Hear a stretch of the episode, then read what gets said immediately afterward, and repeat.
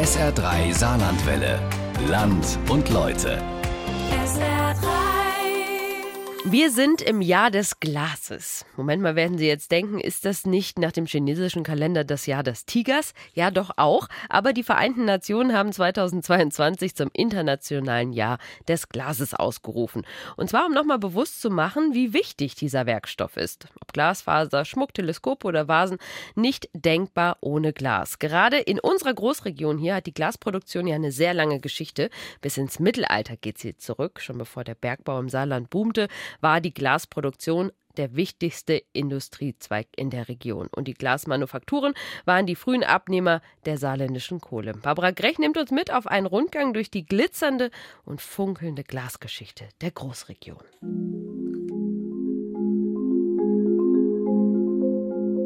Glas hat was Ästhetisches. Nicht jedes Glas muss jedem gefallen, aber die Vielfalt ist halt ungeheuer groß.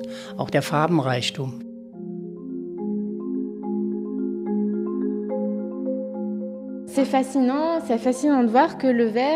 Glas ist einfach faszinierend. Glas sind nicht nur Vasen oder ein Trinkservice. Aus Glas kann man wunderbare Kunstwerke oder Skulpturen machen. Und Glas ist gar nicht so zerbrechlich, wie man immer denkt. Glas, der Stoff, aus dem die Träume sind. Luxusträume von kostbaren Vasen, Pokalen oder Lüstern aus Kristallglas. Alltagsträume von schnellem Internet auch im hintersten Eck des Saarlandes, dank Glasfaserleitungen. Ohne Glas, so Maria Valentin, geht nichts. In der Medizin wird nach wie vor Glas benutzt oder auch in der Chemie, weil man mit Kunststoff da nicht weiterkommt. Glas ist einfach stabiler. Stabil und doch zerbrechlich. Transparent und doch in allen Farben des Regenbogens schimmernd. Luxusprodukt und aus dem Alltag eines jeden Menschen nicht wegzudenken. Vielleicht haben die Vereinten Nationen, die UNO, deshalb das Jahr 2022 zum Jahr des Glases erkoren. Ich denke, der Kern ist einfach die Bedeutung des Glases für den Menschen. Glas ist aus unserem Leben nicht mehr hinwegzudenken und vor allem hat es ungeheuer viele Facetten. So Burkhard Valentin aus Ludweiler. Zusammen mit seiner Frau Maria hat er eine umfangreiche Sammlung mit Pressglasstücken aus Fenne aufgebaut. Die beiden beschäftigen sich seit Jahrzehnten mit der Glasgeschichte des Saarlandes, der Großregion.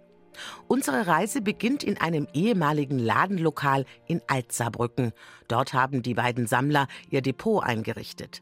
Glasstücke, wohin das Auge auch blickt. Ja, das ist unser Glasdepot. Hier bewahren wir Gläser auf von der Glashütte Fenne. Ausschließlich Pressgläser, die die Fenner Hütte vorzugsweise gemacht hat. Und das, was hier in diesem Depot ist, das bezieht sich auf die Produktionsjahre so ab 1915, 20 bis zum Ende der Glashütte Fenne 1939. Pressglas, das klingt so schnöde industriell. Tatsächlich sind in den Regalen aber echte Kunststücke zu finden. Saucieren, Kerzenständer, Schüsseln, Vasen, Platten, alles reich verziert und in allen Farben. Sieht aus wie feinstes Kristallglas. Tatsächlich aber wurde es industriell für den Massengebrauch hergestellt. Sozusagen das Kristall des armen Mannes. So wird es auch vielfach bezeichnet, wobei die Fenner Hütte da einen sehr, sehr großen Formenvielfalt entwickelt hat.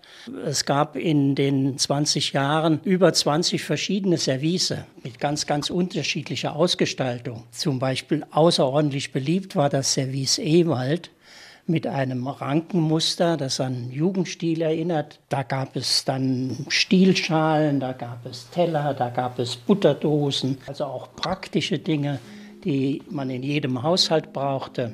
In grün, blau, was ganz speziell war von der Fennerhütte, was sonst in Deutschland kaum eine Glashütte gemacht hat, das war opalisierendes Glas.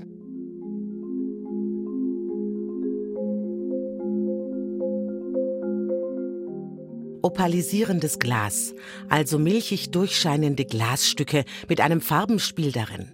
Dass die Fender Glashütte sich auf solch eine aufwendige Produktion von Alltagsgeschirr eingelassen hat, mag auch an der Nähe zu Lothringen, zu Frankreich gelegen haben. Denn Lothringen ist Glasland bis heute.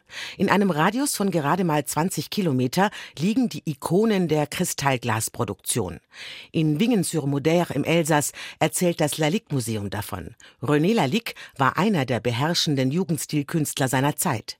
Er produzierte berühmte Parfumflakons, wie das mit den zwei Turteltäubchen, das bis heute für Nina Riccis Parfum L'air du Temps verwendet wird. Dann natürlich Saint-Louis-le-Beach. Die dortige Kristallerie produziert bis heute Kristallgüter für den internationalen Luxusmarkt. In vielen arabischen Palästen baumeln Kristalllüster von der Decke, die in Saint-Louis, im Übrigen die älteste Kristallerie auf europäischem Boden, produziert worden sind. Dort gibt es auch ein wirklich beeindruckendes Museum, so der ehemalige Leiter des Museums und Glasexperte Bertrand Feugat. Euh, das Museum zeigt insgesamt 2000 Stücke, alle aus dem firmeneigenen Archiv. Denn wir verfügen hier über ein Depot mit 7000 Kristallglasstücken. Das ist ein wahrhaftiger Schatz, den wir hier haben. Wir können also die ganze Palette des Könnens unserer Glaskünstler hier präsentieren. Hier erfährt man auch, dass Glas nicht nur schön aussieht, sondern auch klingen kann, wie beispielsweise mit dieser Glasorgel oder dass Kristallglas einen satteren Klang hat als normales Glas. C'est plus long, c'est la résonance. Alors que là, Stimmt. Hm. Stimmt. Ja. In Meisenthal werden die heute beliebten Christbaumkugeln wieder produziert. Neben traditionellen Formen wie Eis- oder Tannenzapfen auch ganz futuristische Kugeln von zeitgenössischen Künstlern kreiert. Meißenthal war auch die Produktionsstätte von Emile Gallet, dem wohl berühmtesten Glaskünstler der Großregion. Er produzierte diese wunderschönen Jugendstilvasen, die bis heute bei Sammlern sehr beliebt sind.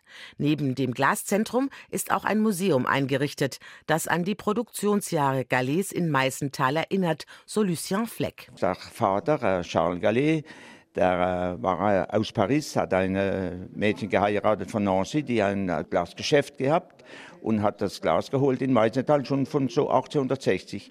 Und als der Emil äh, Direktor Artistik äh, geworden ist, hat er Meisenthal choisiert, wo kein so berühmte Glashütte war wie, äh, wie Saint-Louis und Baccarat.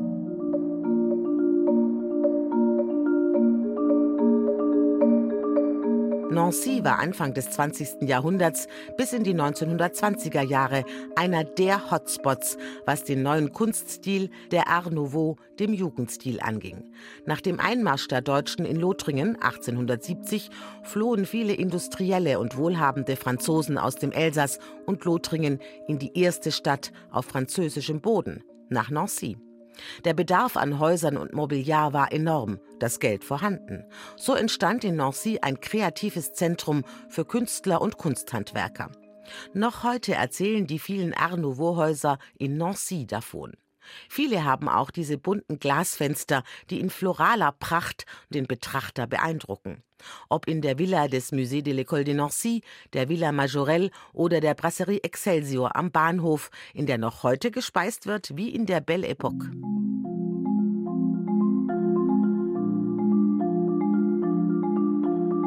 Glaskunst im Stil der Art Nouveau oder Art Deco, der strengeren Form des Jugendstil, ist in Nancy allgegenwärtig. Rund um den berühmten Place Stanislas gibt es auch noch Boutiquen, in denen man die sündhaft teuren Kristallglasstücke erstehen kann.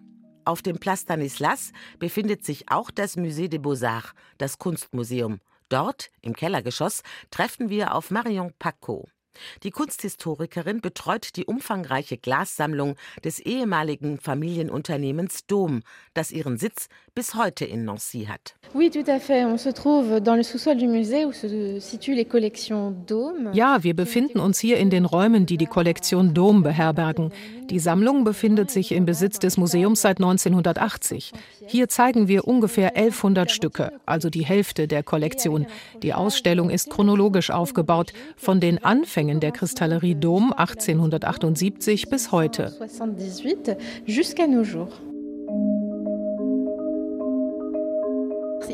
Euh, fleurons Wir haben hier die Möglichkeit, mit dieser Sammlung die große Kunst der Kristallglasindustrie in Lothringen zu zeigen.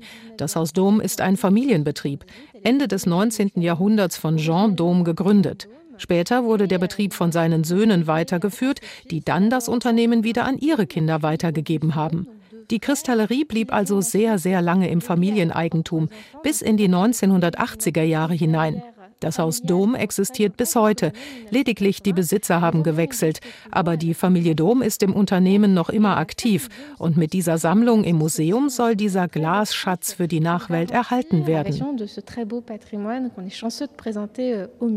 Es ist ein wirklicher Schatz, der hier in den Vitrinen bei gedämpftem Licht vor sich hin funkelt. Vasen, Skulpturen, Trinkgeschirr verziert mit aufwendigem Dekor, floralen Elementen. Ich frage Marion Pacot nach ihrem Lieblingsstück, einem Stück, das etwas erzählen kann über die Glaskunst dieser Epoche. Da wird die Auswahl schwierig. Sowohl Dom als auch der berühmte Glasmacher Émile Gallet waren Vertreter der berühmten École de Nancy, also der Kunstrichtung des Jugendstils in Frankreich, die in Nancy sozusagen geboren wurde. Das heißt, es waren vor allem Motive aus der Natur, Blüten und Pflanzen, die sich in diesen Werken wiederfinden. Diese Vase hier, die ein Dekor mit Alpenpfeilchen hat, ist für diese Zeit typisch. Eine Vase in goldenen Tönen, sehr filigran, und dann die zierlichen Blüten des Alpenpfeilchens darauf. Ein einmaliges Stück. Bei solch einem Glaserbe fühlt sich die Stadt Nancy verpflichtet, ein großes Ausstellungs- und Kulturprogramm im UNO-Jahr des Glases auf die Beine zu stellen. L'année du verre à Nancy, das Jahr des Glases in Nancy, so der Titel des Kulturprogramms. Im Musée de l'École de Nancy werden kostbare Stücke von Émile Gallet gezeigt, die gerade erst angekauft wurden. Es gibt Stadtrundgänge rund um das Thema Glas. Euh, Noch heute sieht man die Glaskunst dieser Epoche im Stadtbild von Nancy. Beispielsweise in der Villa Majorelle oder in der Brasserie Excelsior finden Sie die bunten floralen Glasfenster. Es gibt luxuriöse Boutiquen von Dom oder Baccarat hier am Place Stanislas, wo Sie noch heute solche Stücke kaufen können. Und wir hier im Museum zeigen momentan nicht nur die Kollektion Dom, sondern auch Glaskunst von zeitgenössischen Künstlern. Im Erdgeschoss des Museums wird gezeigt, was die Glasmacher heute so mit dem Material Glas alles anstellen unglaublich. Skulpturen, die auf den ersten Blick aussehen wie Steine, Köpfe in Picasso-Manier, eine Nähmaschine, die einen Glasteppich zu nähen scheint. Obskure, faszinierende Objekte, die im CERFA entstanden sind, dem Zentrum für Glasforschung und Weiterbildung in Vannes-le-Châtel im Departement Meurthe-et-Moselle, circa 45 Kilometer südwestlich von Nancy.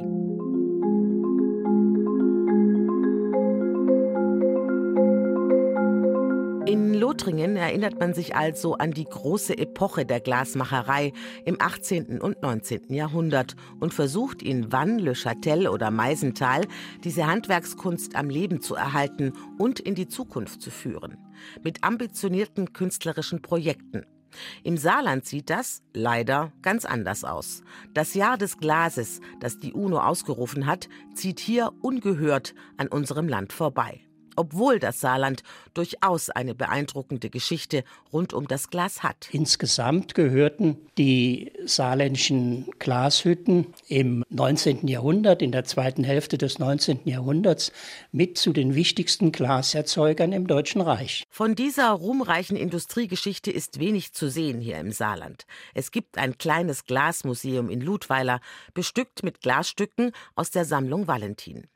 Wir sind zurück im Glasdepot von Burkhard und Maria Valentin, im Ladenlokal in Alzerbrücken, wo sich Vasen, Teller, Platten und Schalen in den Regalen stapeln. Alles sieht funkelnd und kostbar aus, ist jedoch schlicht Pressglas.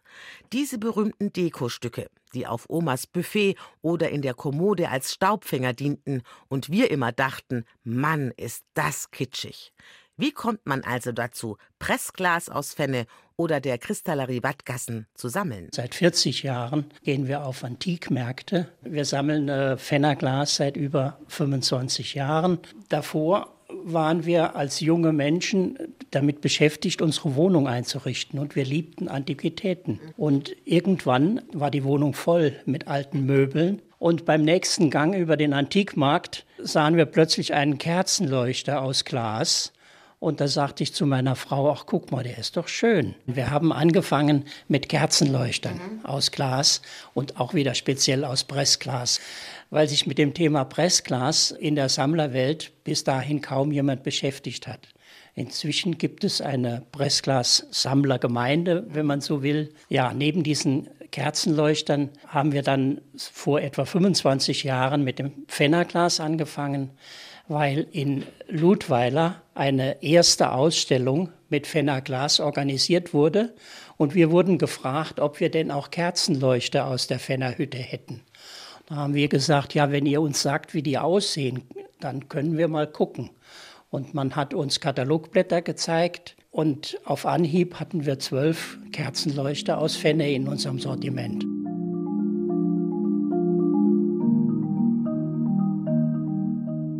Die Glashütte in Fenne hatte ihre Blütezeit Anfang des 20. Jahrhunderts. Doch die Anfänge der Glasindustrie im Saarland reichen viel weiter zurück. Die äh, Glasproduktion in der Großregion geht zurück im Grunde genommen ins Mittelalter. Im 14., 15. Jahrhundert gibt es erste Nachweise aus Saint-Quirin. Das ist am Vogesenrand. Da gab es eine Spiegelglashütte, die bereits im 15. Jahrhundert den französischen Hof mit Spiegelglas belieferte. Es waren dann die Fürsten von Nassau-Saarbrücken, die dafür sorgten, dass im 17. Jahrhundert die erste Glashütte im Warnt entstand, in Ludweiler. Im Laufe der Jahrhunderte schossen die Glashütten im Saarland wie Pilze aus dem Boden. Viele Orte gehen auf Glashüttengründungen zurück, zum Beispiel Klarental, benannt nach der Ehefrau des damaligen Saarbrücker Grafen, Clara, aber dann auch Karlsbrunn, Lauterbach und Karlsbrunn ist die unmittelbare Vorgängerhütte von Fenne. Auch das eine interessante Entstehungsgeschichte. In Karlsbrunn wurde nahezu 100 Jahre Glas produziert. Die Wälder um Karlsbrunn waren erschöpft und 1810, 1811 haben die Glashüttenbesitzer den Antrag gestellt,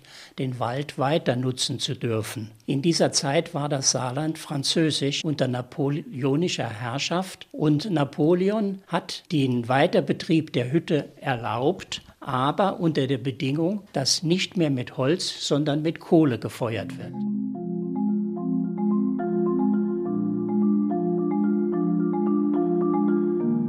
Die Umstellung auf Kohle jedenfalls sorgte dafür, dass eine Glashütte in Fenne gegründet wurde. Also die Fenner Glashütte wurde 1812 gegründet von Saarbrücker Kaufleuten. Ging die Hütte dann in den Besitz der Familie Raspiller über, eine europäische Glasmacherfamilie kann man sagen, die sich bis ins 16. Jahrhundert zurückverfolgen lässt. Und zwar hat sie ihre Wurzeln in Hall in Tirol. Und die Vorfahren der Fenner Raspiller kamen dann über den Schwarzwald, über die Vogesen Vogesen, das Elsass, Südlothringen, hier in unserer Region. Als 1818 die Fennerhütte zum Verkauf stand, holten sie ihren jüngsten Bruder Matthias und kauften mit ihm gemeinsam die Fennerhütte.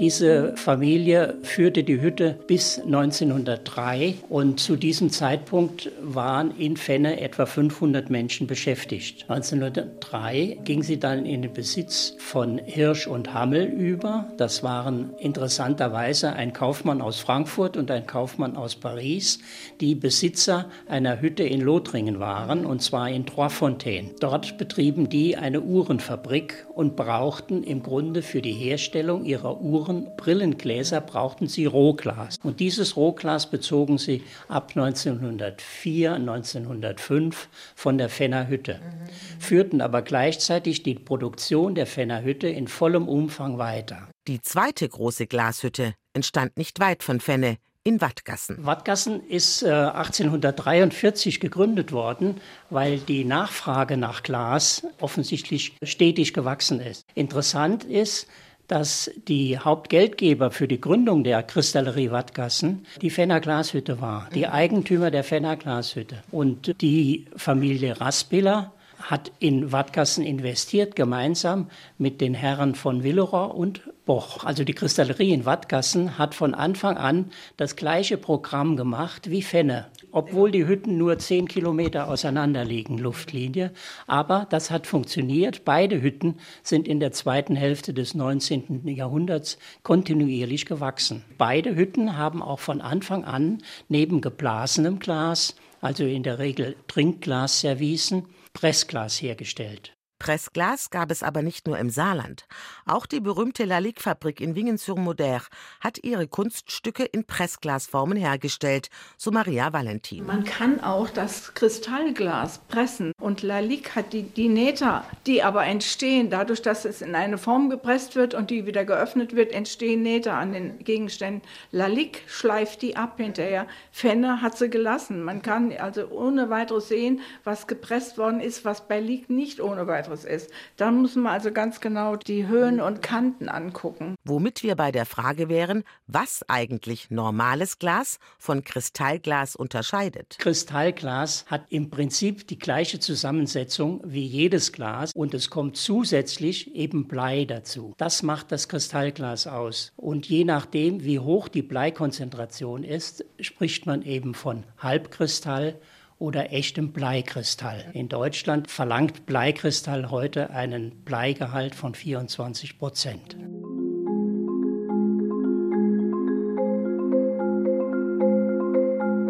Glas hat eine andere Lichtbrechung, glitzert, also glänzt mehr, hat eine andere Farbigkeit bei Sonneneinstrahlung und ist sehr viel schwerer. Aber halten tut das, glaube ich, nicht besser als das andere, oder? Das müssen wir neu forschen. Es ist. Runterschmeißen.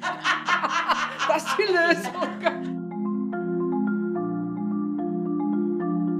Produktion der Pressglasschätze aus Fenne jedenfalls, die sich bei Valentins in den Regalen türmen, nahm dann im Zweiten Weltkrieg ein jähes Ende. Die Fenner Hütte wurde ja 1939 geschlossen. Das war kriegsbedingt. Sie lag unmittelbar in der roten Zone, die evakuiert wurde. Und sie hatte auch in der deutschen Glasindustrie nicht nur Freunde, sondern sie wurde gewissermaßen als lästiger Konkurrent empfunden. Das führte nach meiner Überzeugung mit dazu, dass sie 1900 1939 geschlossen und ihre Maschinen an deutsche Glasfirmen verkauft wurden. Die Kristallerie in Wattgassen hat ja gearbeitet bis in die 80er Jahre. Die wurde erst 1985 stillgelegt oder merklich verkleinert. Das war insgesamt eine Zeit, wo handwerkliche Glashütten in Deutschland geschlossen wurden. Und nicht nur in Deutschland. Auch Kristallerien wie Lalique oder Saint-Louis waren in einer Krise. Bis heute hat die Kristallerie in Baccarat erhebliche Probleme. Wechselnde Besitzer und auch das Design, der Gebrauch von reich verziertem Glas war nicht mehr zeitgemäß. Der Stil hat sich auch geändert. Die jüngeren Leute, ich kann mich erinnern, als wir geheiratet haben, ich wollte eigentlich keine verzierten Gläser. Es kamen die Gläser auf, die schlicht und einfach waren. Sie sollten, wenn es geht, in eine Spülmaschine passen und so weiter. Ich sehe das heute bei meiner Nichte, die sagt, ach so bunte Gläser, was wollt ihr denn mit so Sachen? Das wollen die nicht. Und was man in die Spülmaschine machen kann, eh nicht. Verständlich. Auch ich will meine Gläser in die Spülmaschine stellen, Kristall hin oder her.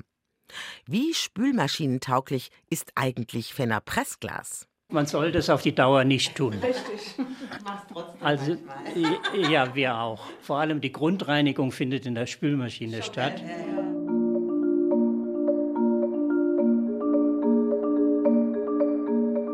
Es gibt viel zu erzählen, viel zu erfahren über das Thema Glas und die Geschichte der Glasproduktion im Saarland, der Großregion. Doch es gibt keinen Ort dafür, zumindest im Saarland nicht. In Lothringen geht man anders mit diesem industriekulturellen Erbe um. Das zeigen die Glaszentren in Meisenthal und Vannes-le-Châtel und die Ausstellungen und das Kulturprogramm, das in diesem Jahr rund um das Glas in Nancy stattfinden. Das kleine Glasmuseum in Ludweiler jedenfalls kann die Bewahrung dieses Erbes und die Aufarbeitung der Glasgeschichte im Saarland nicht leisten. Insgesamt geht es um Wirtschaftsgeschichte, es geht aber auch insgesamt um Kulturgeschichte und Sozialgeschichte, die es gilt darzustellen, die es gilt aufzuarbeiten. Und viele, viele Fragen sind bis heute unbeantwortet, was zum Beispiel die Industrie in Friedrichsthal betrifft oder auch die Glashütten in Sulzbach. Deshalb wäre es wünschenswert, dass man den Begriff Glasmuseum auch nicht zu eng fasst, sondern es wäre wünschenswert, dass auch so etwas wie ein historisches Forschungszentrum, Glasforschungszentrum entsteht.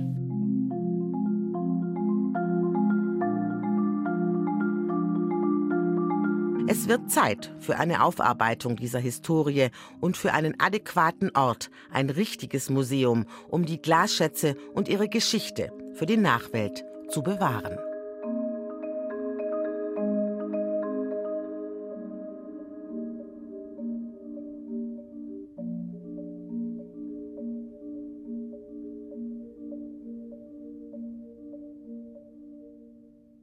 Der funkelnde Schatz der Großregion, die Geschichte des Kristallglases im Saarland und in Lothringen.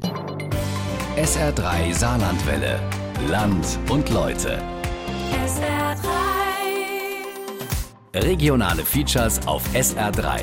Immer sonntags um 12.30 Uhr und als Podcast auf sr3.de.